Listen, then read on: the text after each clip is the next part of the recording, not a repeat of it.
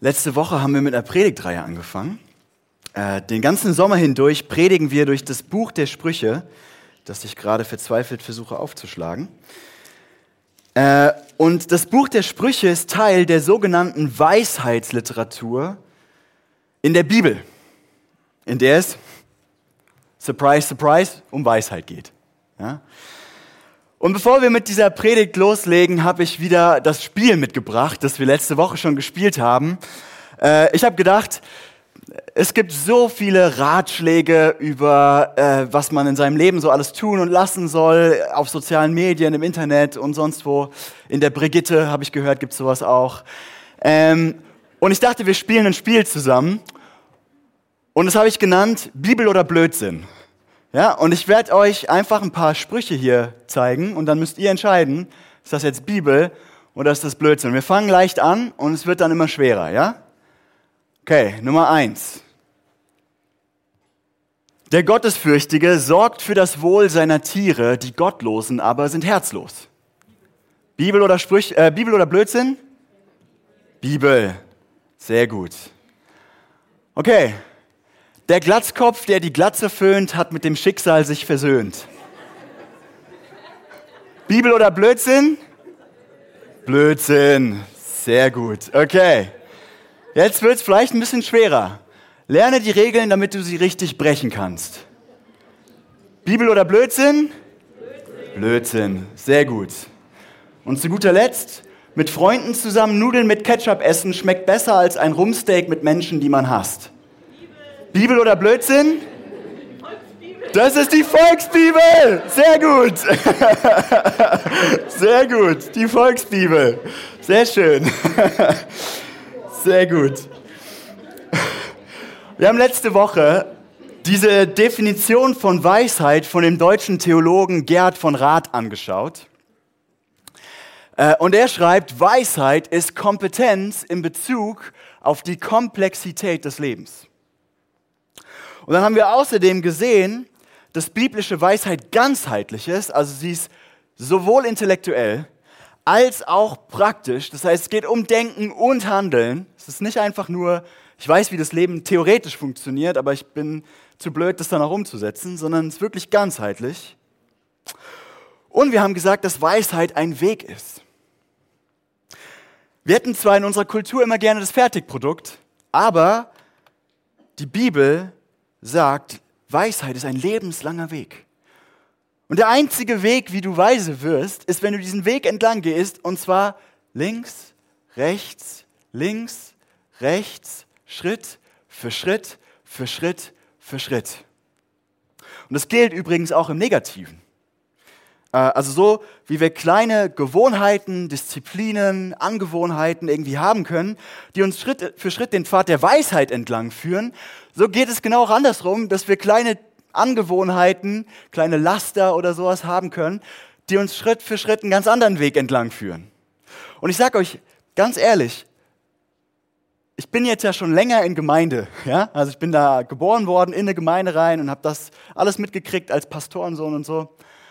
Und es sind ganz, ganz, ganz selten die großen Lebenskrisen oder Einschnitte, die dazu führen, dass Leute irgendwie ihren Glauben verlieren und nicht mehr in den Gottesdienst kommen, sondern es ist fast immer Schritt für Schritt für Schritt für Schritt. Irgendwelche anderen Sachen sind wichtiger, da hat man Stress und sagt, ach, das mit dem Gottesdienst Sonntagmorgens ist immer so anstrengend und meine Kinder haben Fußball und keine Ahnung und dann hört man irgendwann auf, darüber nachzudenken und denkt, ach ja, das passt schon, ich glaube ja an Gott, ich glaube ja, dass es ihn gibt und sowas. Und Schritt für Schritt für Schritt für Schritt.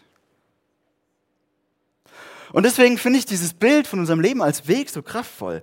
Das, das hält uns vor Augen, dass es die kleinen alltäglichen Handlungen sind, die uns am Schluss irgendwo hinbringen und nicht die großen dramatischen Entscheidungen unseres Lebens. Und ich glaube, deswegen ist es auch wichtig, dass wir uns gemeinsam Gedanken über diese Angewohnheiten machen. Also wir müssen gemeinsam lernen, was sind denn diese Disziplinen, diese Gewohnheiten, diese kleinen Handlungen, die ich täglich machen kann, die mich diesen Weg der Weisheit entlang führen. Und wie kann ich die lernen? Denn wir brauchen dringend Weisheit, wir brauchen Kompetenz in Bezug auf die Komplexität unseres Lebens. Okay, ich habe letzte Woche das schon versprochen, dass wir uns heute einfach mal so ganz konkret so ein paar Schritte anschauen. Also so ein paar links, rechts Schritte, die wir jeden Tag tun können, die uns diesen Weg entlang führen. Und ich glaube, wir lernen aus unserem Text heute fünf links, rechts Schritte oder Gewohnheiten, die uns den Weg der Weisheit entlang führen. Ähm, und wir schauen die uns jetzt Punkt für Punkt an.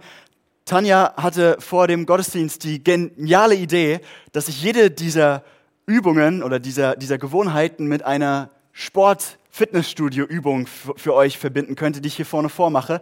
Ich habe darüber nachgedacht, ob ich mir noch spontan was überlege. Aber dann habe ich gemerkt, wie eng meine Anzugshose ist und dachte, das Risiko will ich nicht eingehen. Aber wir merken uns die trotzdem. Wir fangen direkt mit Punkt 1 an. Der erste Schritt auf dem Weg der Weisheit klingt erstmal banal. Du musst Gott kennen. Du musst Gott kennen. Und in unserem Text äh, finden wir das in dem Vers 3, Sprüche 3, Vers 3, falls ihr bei eurer Bibel mitlesen wollt. Da heißt es, Gnade und Treue sollen dir nicht verloren gehen, trage sie wie eine Kette um deinen Hals und schreibe sie dir tief in dein Herz. Und das klingt auf den ersten Blick super fromm. Ne? Also wir denken irgendwie so, ah, okay, krass, ne? Gnade und Treue um meinen Hals und okay, alles klar. Aber die beiden Worte im Hebräischen, die hier benutzt werden, Chesed und ist für Gnade und Treue. Die werden immer, in dem Psalm zum Beispiel, immer benutzt, um das Verhältnis Gottes zu seinem Volk auszudrücken. Es sind immer die beiden Worte, die gebraucht werden, um auszudrücken, wie das Bundesverhältnis Gottes zu seinem Volk ist. Und was der Schreiber der Sprüche hier meint, ist, hey, halt dir vor Augen, was das Bundesverhältnis, was das Wesen Gottes, was die Beziehungsqualität deines Gottes zu dir ist. Jeden Tag, Tag für Tag. Du sollst es wie eine Kette um deinen Hals tragen. Du sollst es tief in dein Herz reinschreiben. Das ist die Idee. Und dieses Wort Chesed das wird hier übersetzt mit Gnade. Ich finde es tatsächlich ein bisschen ungünstig übersetzt, weil eigentlich heißt es sowas wie überfließende Liebe, Treue, Commitment, also verbindliche Zuneigung. Das ist, also Gnade, finde ich, ist so ein christliches Wort, mit dem wir oft nicht so viel anfangen können. Und damit ist einfach gemeint, wie krass Gott dich und mich liebt. Das ist damit gemeint. Die ganze Höhe und Tiefe und Breite der Liebe Gottes zu dir ist mit diesem Wort Chesed ausgedrückt. Und Emmet ist im Prinzip ein Synonym. Und das heißt Folgendes, glaube ich. Du musst Wege finden. Du musst Wege finden. Es geht kein Weg daran vorbei, wie du Gottes unglaubliche, alles übersteigende, überfließende, unzerstörbare, nie aufhörende Liebe in dein Herz reinbekommst. Leute, ich glaube, das ist eines der wichtigsten Dinge, die du machen kannst. Das, das nicht nur abstrakt zu wissen, sondern das wirklich in dein Herz geschrieben zu haben. Und warum ist es wichtig für Weisheit? Das Sprüchebuch betont immer wieder, dass weise Menschen eine, eine Gelassenheit, eine Ruhe, ein Vertrauen haben, das sie weise macht. Weil es ist nicht weise, aus Angst äh, getrieben, irgendwelche Entscheidungen schnell zu schießen. Und wie bekommt man diese Gelassenheit? Wie wird man zu diesem Fels in der Brandung? Naja, wenn du weißt, wie wahnsinnig Gott dich liebt dann bekommst du dieses Vertrauen. Dann bekommst du diese Ruhe. Dann wirst du zu diesem Fels in der Brandung. Du musst Gottes Reset und seine Emmet in dein Herz reinbekommen. Jetzt sagst du, ja, ich weiß ja schon, dass, dass Gott mich liebt. Das ist mir schon klar. Wirklich? Also ich weiß, dass ich das noch viel tiefer wissen könnte. Ganz ehrlich, stell dir mal die Frage, bist du jemals ängstlich? Ja? Bist, du, bist du panisch manchmal, wenn du über dein Leben nachdenkst oder über deine Gesundheit, über deine Zukunft? Ist dir viel zu wichtig, was deine Freunde von dir denken? Kann das sein? Dass du die ganze Zeit damit beschäftigt bist, zu überlegen, hey, wie kann ich der Coolste im Raum sein? Bist du unruhig? Getrieben von dieser, von dieser Unruhe, weil du das Gefühl hast, mein Leben hat irgendwie noch nicht das, was es braucht? Ich glaube, dann hast du Gottes Chesed und Emmet, seine unglaubliche, unzerstörbare Liebe noch nicht in dein Herz geschrieben. Dann ist es noch nicht gerutscht, da wo es hin muss. Dann, und Leute, Gottes Liebe ist unendlich. Das heißt, das ist immer, immer Thema.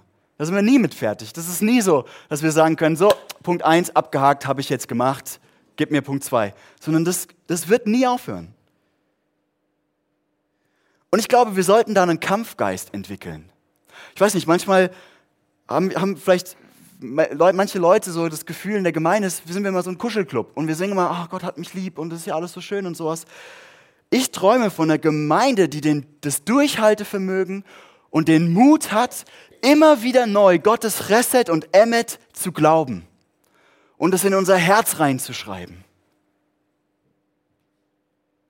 Du musst Wege finden, wie du die Liebe Gottes in dein Herz reinbekommst und nie verlierst, so heißt es in diesem Vers. Ja, ich weiß nicht, wie das aussieht für dich. Vielleicht stehst du noch vor der Arbeit auf und nimmst dir fünf oder zehn Minuten und sinnst über die Chesed und die Emmet, über diese Gnade und Treue, über diese unglaubliche Liebe Gottes nach. Und ja, das kostet Kraft. Und ja, das ist erstmal unangenehm. Aber das ist genau der Kampfgeist, von dem ich spreche, den wir hier brauchen. Oder du lernst Bibelverse auswendig. Ja, ich weiß, das klingt total uncool. Aber Leute, es hat so Power, wenn du weißt, was Gott über dich sagt. Es hat so Power, wenn du weißt, was Gott in seinem Wort über sich selbst sagt. Das ist so machtvoll. Oder du suchst dir eine Freundschaft, in der sich vieles darum dreht, dass ihr einander die Chesed und die Emmet, die Gnade und die Treue Gottes zusprecht. Und damit nicht aufhört. Ich weiß nicht, ob du jemanden in deinem Leben hast. Ich habe Freunde, manchmal telefonieren wir und dann sagen die, Berko, vergiss die Gnade und Treue unseres Gottes nicht. Wir haben übrigens über die Treue vorhin ein Lied gesungen, das, ich, das passt super. Oder, ja, du, was auch immer du tun musst, um, die, um diese Liebe Gottes in dein Herz reinzukriegen, tu es. Warte nicht länger. Ich habe mal im Studium zum Beispiel mir eine Wand gemacht, da habe ich so kleine Zettel gehabt, die habe ich mir gekauft und dann habe ich mit einem schönen Schrift drauf, habe ich alles draufgeschrieben, was Gott über sich selbst sagt, wer er ist. Und dann habe ich das an meine ähm, äh, Kleiderschranktür geheftet, die war voll gepostet mit diesen, mit diesen Zetteln. Und ich bin jeden Morgen aufgestanden und das Erste, was ich gesehen habe, war diese Wand. Und ich habe angefangen und gesagt, Gott, deine Chesed und deine Emmet, also damals habe ich diese Worte nicht benutzt, aber deine, deine Gnade und deine Treue sind unglaublich, danke dass ich mit diesem Wissen den Tag beginnen darf. Okay, das ist der erste Links-Rechts-Schritt. Du musst Gott kennen. Du musst Bescheid wissen, und zwar in deinem Herzen über seine Liebe. Nummer zwei, das ist die erste Übung. Ich hoffe, ihr vergesst sie nicht. Nummer zwei. Du musst dich selbst kennen. Das lesen wir in Vers 5 und Vers 7 in unserem Text. Da heißt es, vertraue von ganzem Herzen auf dem Herrn und verlass dich nicht auf deinen eigenen Verstand. Und dann in Vers 7, bilde dir nichts auf deine Weisheit ein, sondern fürchte den Herrn und meide das Böse. Und ich finde es so ein interessantes Paradox, das sich auch durch die ganzen Sprüche durchzieht. Und das ist folgendes Paradox. Diejenigen, die denken, sie seien weise, sind dumm. Und diejenigen, die denken, sie sind dumm, sind eigentlich weise. Das, das, ist, das zieht sich durch die ganzen Sprüche durch. Oder mit anderen Worten, wenn du denkst, du bist ein Weiser, dann bist du ein Narr. Aber wenn dir bewusst ist, wie fehlerhaft und wie blind du eigentlich bist, wenn das deine Grundannahme ist, wenn deine Grundannahme im Leben immer ist, okay, was sehe ich gerade nicht? Wo habe ich gerade meinen blinden Fleck? Was sind die versteckten Motivationen, die eigentlich in mir abgehen? Ja, was ist hier eigentlich los? Dann sagt das Sprüche der Buch, fängst du an, weise zu sein. Und warum ist es wichtig für Weisheit? Ich denke, es ist relativ offensichtlich.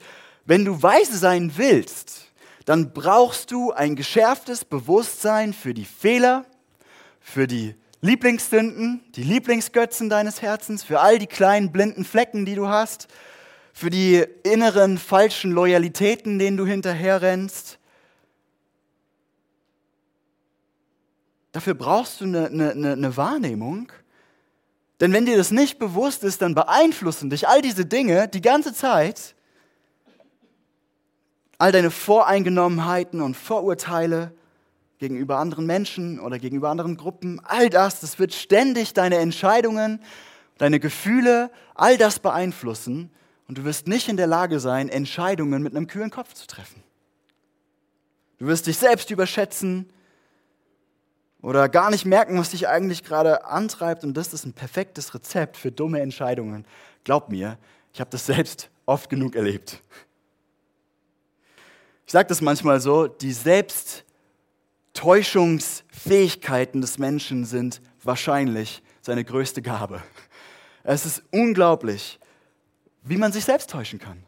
Ich erinnere mich, als ich Christ geworden bin, war das wie so, als ob mir jemand die Augen geöffnet hat und ich habe mein Leben davor mit ganz anderen Augen gesehen und auf einmal gerafft, oh Mann, ey, ich bin so die ganze Zeit damit beschäftigt, meinen Ruf irgendwie bei anderen Leuten zu manipulieren und zu bearbeiten. Ich bin die ganze Zeit damit da, da besorgt darum, was andere von mir denken. Ich bin so bedürftig, dass andere mich bestätigen und mich annehmen und sowas.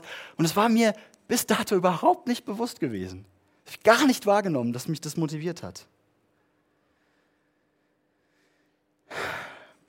Und jetzt sehen wir, wie dieser erste Schritt, Gott kennen, mit diesem zweiten Schritt, du musst dich selbst kennen, wie die zusammenhängen. Und zwar, weil keiner von uns will wahrhaben, wie kaputt wir eigentlich sind. Keiner von uns will wahrhaben, was eigentlich in unserem Herzen abgeht, was eigentlich unsere Motivationen sind,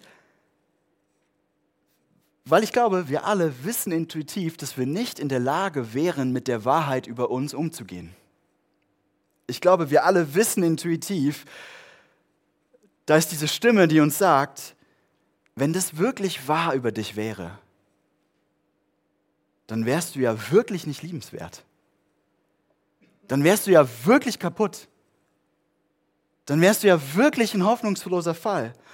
Und deswegen sind wir alle, Leute, wir alle, du und ich auch, sind ständig damit beschäftigt, unser Bild von uns selbst irgendwie gerade zu rücken.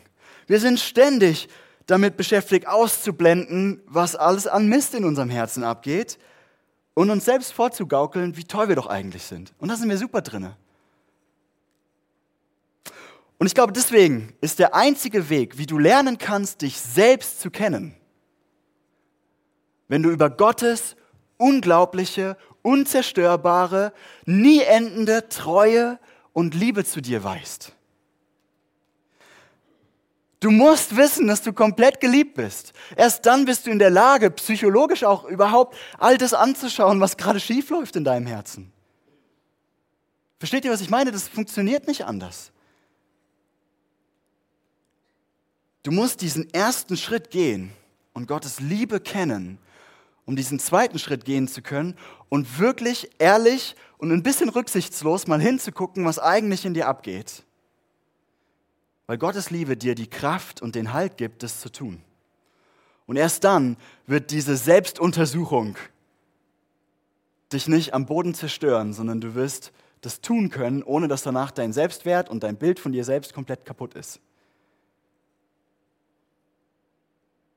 Und das heißt, skrupellose, aber durch Gottes Liebe verkraftbare Prüfung deines Selbst ist der zweite Schritt auf dem Weg der, Weisheit.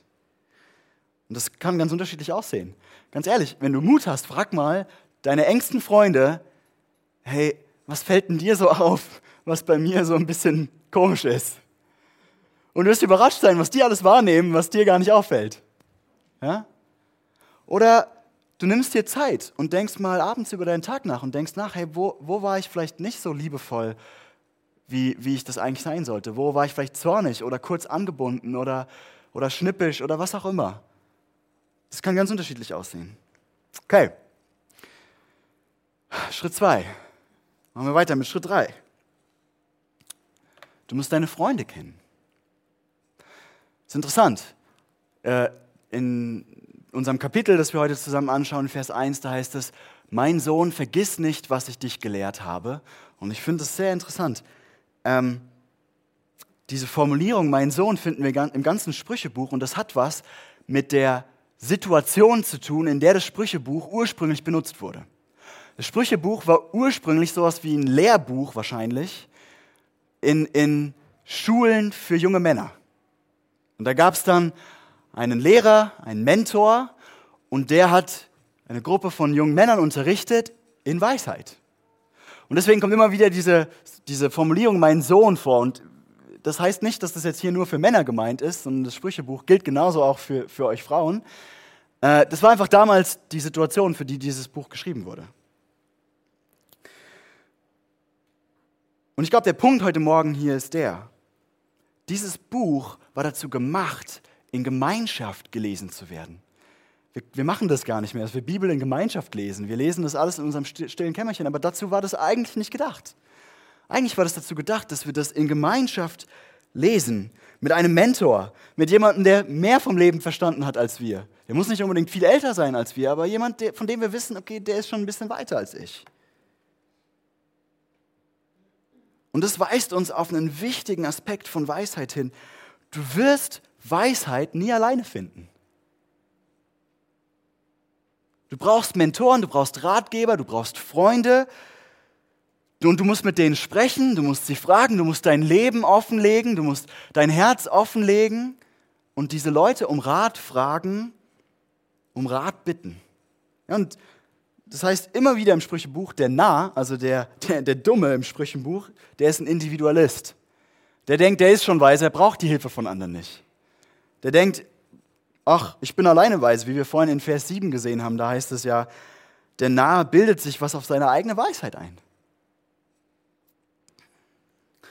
Und ich glaube, das ist der, die praktische Anwendung von diesem Schritt. Such dir Mentoren, Ratgeber, Freunde, die du immer wieder mit in die wichtigen Entscheidungen deines Lebens einbeziehen kannst, die teilhaben an deinem Leben. Und ich weiß, in unserer deutschen Kultur ist das irgendwie schwer, weil wir gerne für uns privat bleiben. Wir haben unser Häuschen, unser Zaun drum und dann ist gut. Aber wir hier in unserer Gemeinde, wir leben eine andere Kultur in der das normal ist, dass wir Menschen, denen wir vertrauen, mit einbeziehen in die, in die Fragen unseres Lebens. Ich habe mehrere Mentoren. Und wenn ihr einen Mentor sucht, dann kommt doch auch auf mich oder den Hans Günther oder jemand anderen aus dem Vorstand zu und sagt, hey, ich wünsche mir jemanden. Und wir gucken, dass wir da ein Match herstellen.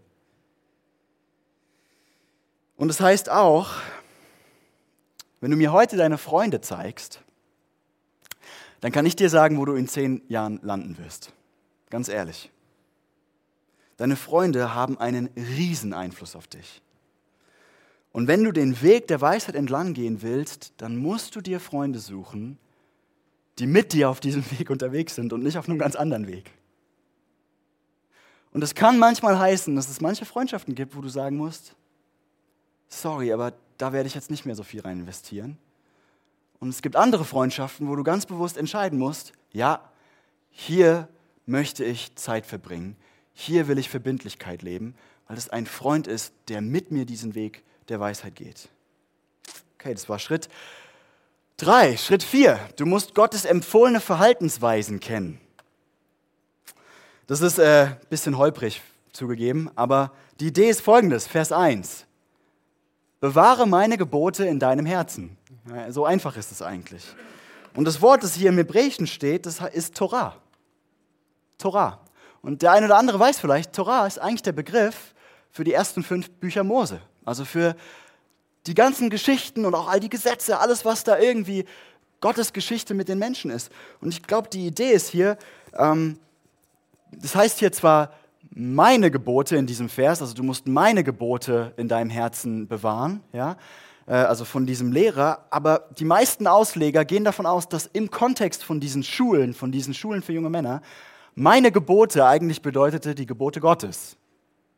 Dass das das war, was gelehrt wurde. Mit anderen Worten, um weise zu werden, sagt das Sprüchebuch, müssen wir Schüler des Wortes Gottes werden. Wir müssen die Bibel lesen, verstehen, was sie uns sagen will.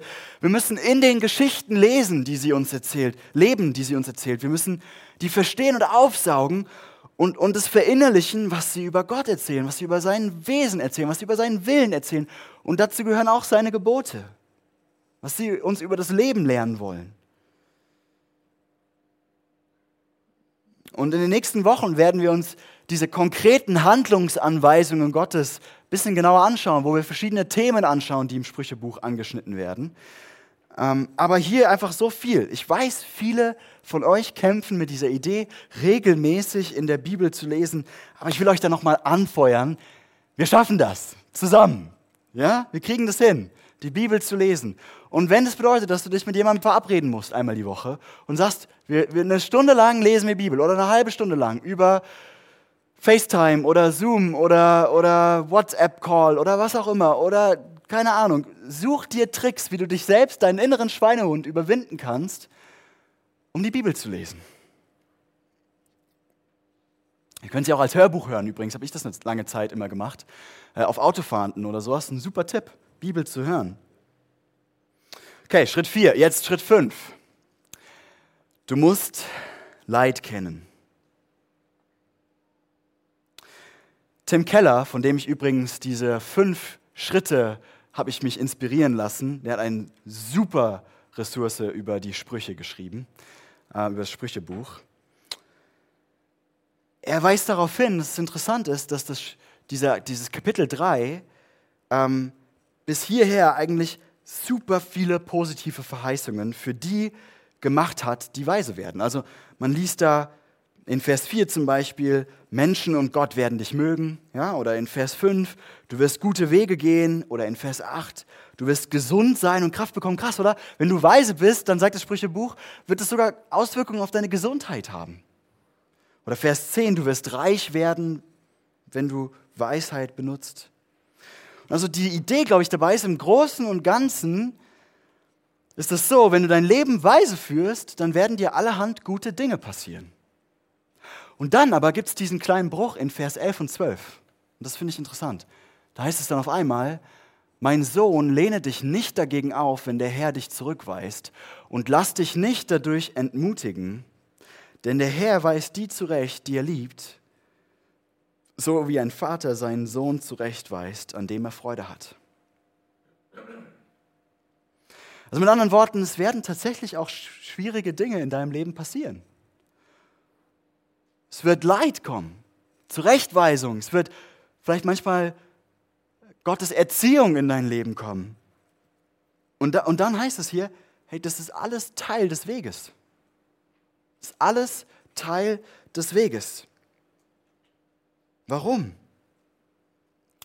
Der Weise versucht nicht, dem Leid aus dem Weg zu gehen, sondern er geht das, durch das Leid und das Leid wird verwandelt in, in noch mehr Weisheit. Ist auch ein Paradox, das sich durch die ganze Bibel zieht. Und das ist interessant, weil der Aufruf hier im Prinzip ist nicht, versuch Leid aus dem Weg zu gehen, sondern wenn du leidest, wenn Gottes Zurechtweisung kommt, wenn du durch Schwierigkeiten gehst, dann bleib auf dem Weg.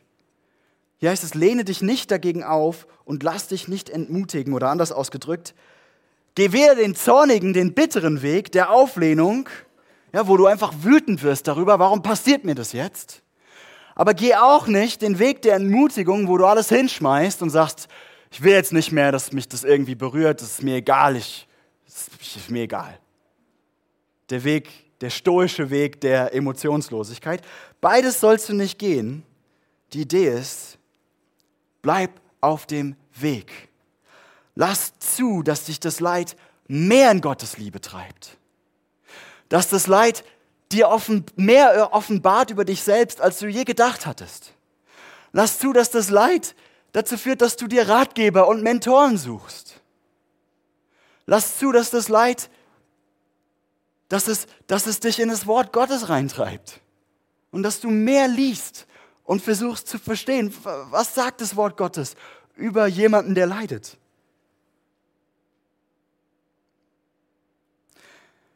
Das sind also diese fünf Links-Rechts-Schritte auf dem Weg der Weisheit. Und ich glaube, wenn du diese Dinge tust, über Jahre hinweg, dann wirst du wirklich zu jemand Weisem. Aber es gibt keine Abkürzung. Du musst diesen Weg gehen. Und jetzt sagen vielleicht einige von euch, warte, warte, warte, warte mal. Also die ersten vier Schritte, alles klar. Schön und gut, ist okay. Ja, das war hilfreich. Vielen Dank für die Inspiration. Aber ist es nicht so, dass es Leid gibt, das so monströs ist, das so sinnlos ist, das so krass ist, dass diese Antwort, ja, ja, Leid ist ein Katalysator für deine Weisheit und das macht dich nur noch weiser, dass die einfach nicht gut genug ist. Die reicht nicht aus für diese Art von Leid.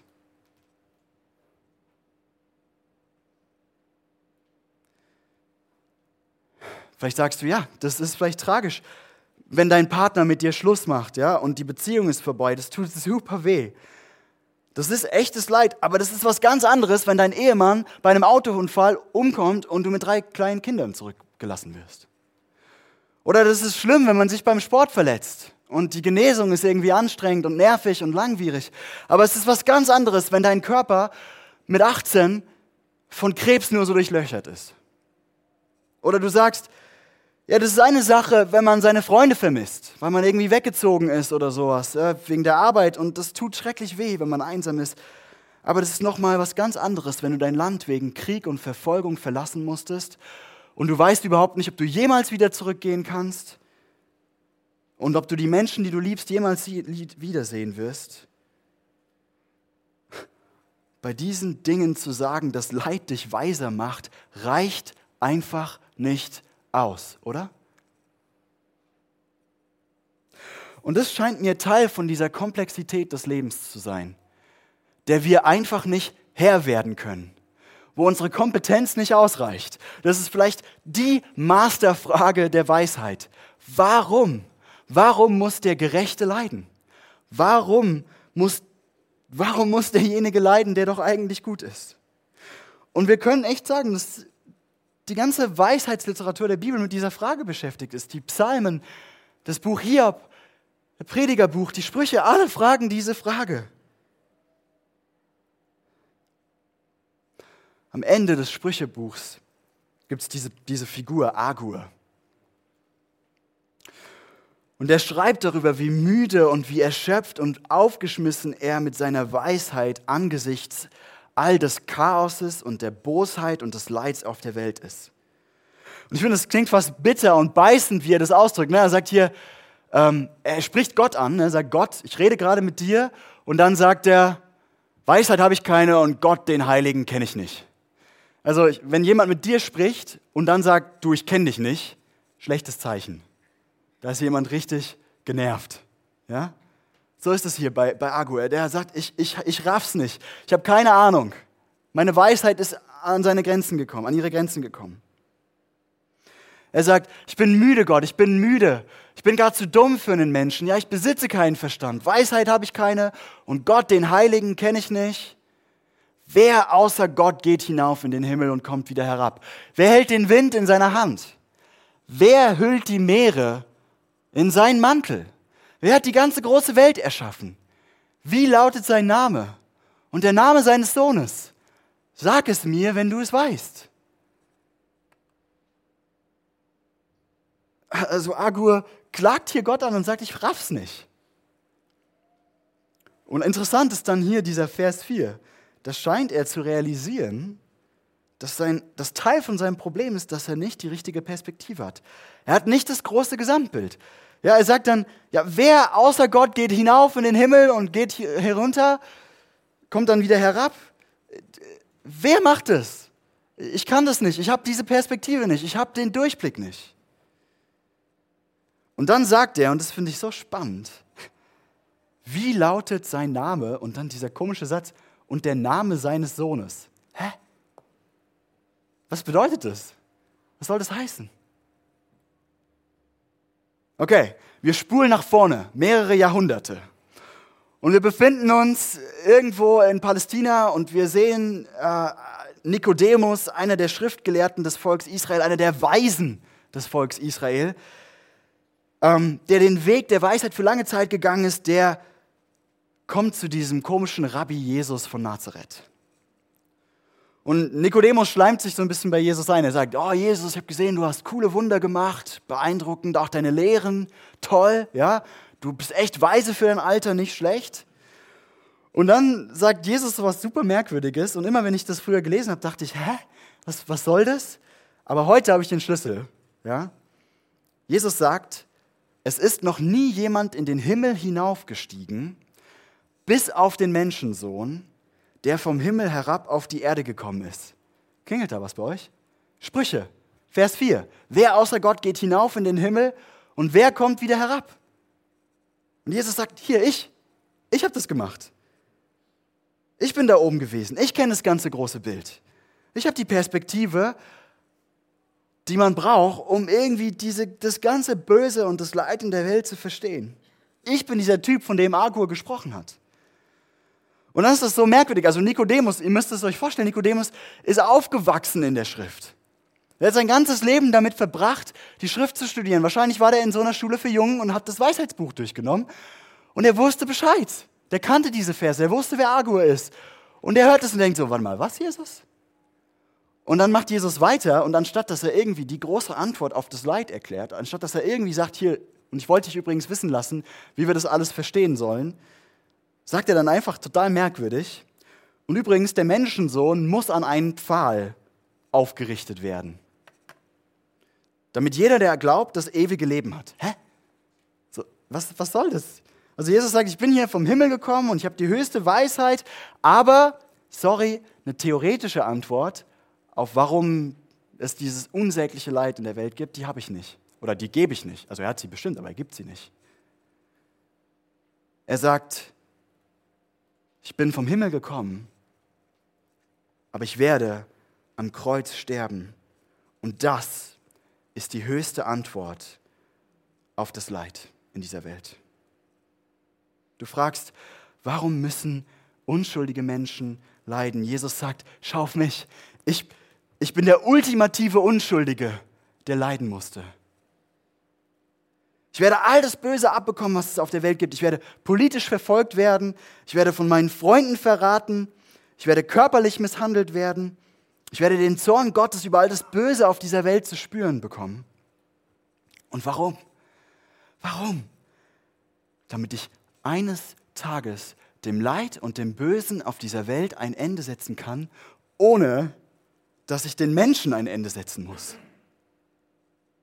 Ich mache es, um für deine ganzen Fehler und all das Böse, all die Unweisheit, all das, was du, wofür du blind bist, um all das zu bezahlen. Die höchste Weisheit, die es gibt, ist die Weisheit des Kreuzes. Und nur wenn du dieses Kreuz ins, Zentrum deines Lebens rückst, findest du die Antwort auf die großen Weisheitsfragen des Lebens. Agur wollte, Agur wollte die abstrakte Antwort auf die Frage nach dem Leid. Aber ich glaube, selbst die beste Antwort hilft dir am Ende nicht durchzuhalten, wenn dein Leben in Stürmen untergeht. Das hilft dir nicht. Stattdessen hast du einen Gott bekommen, der am Kreuz das Leid kennt, der mit dir leidet, der weiß, der all das erlitten hat, was du erleidest, der mitten im Leid mit dir ist und der wegen dem Kreuz eines Tages ein Ende für alles Leid und alles Böse setzen wird. Und das ist ein Maß an Liebe, das einfach krass ist. Nimm das, das Kreuz ins Zentrum deines Lebens und selbst im tiefsten, anscheinend sinnlosesten Leid wirst du einen Weg hindurchfinden mit Jesus an deiner Seite.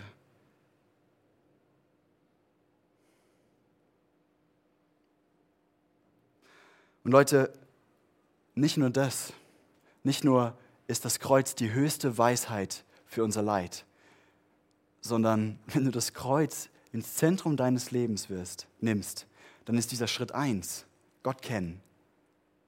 Das kriegt einen extra Boost. Weil das ist eine Sache, abstrakt zu verstehen, dass Gott mich liebt. Und es ist eine ganz andere Sache, den liebenden Gott am Kreuz hängen zu sehen. Und zu sehen, was er getan hat, für, zu was für Extremen er bereit war. Einfach um dich zu lieben. Einfach weil er dich bei sich haben wollte. Einfach weil seine Zuneigung und seine Treue unzerstörbar ist, unkaputtbar ist. Nichts ihn davon abhält, alles zu tun, dass du bei ihm sein kannst.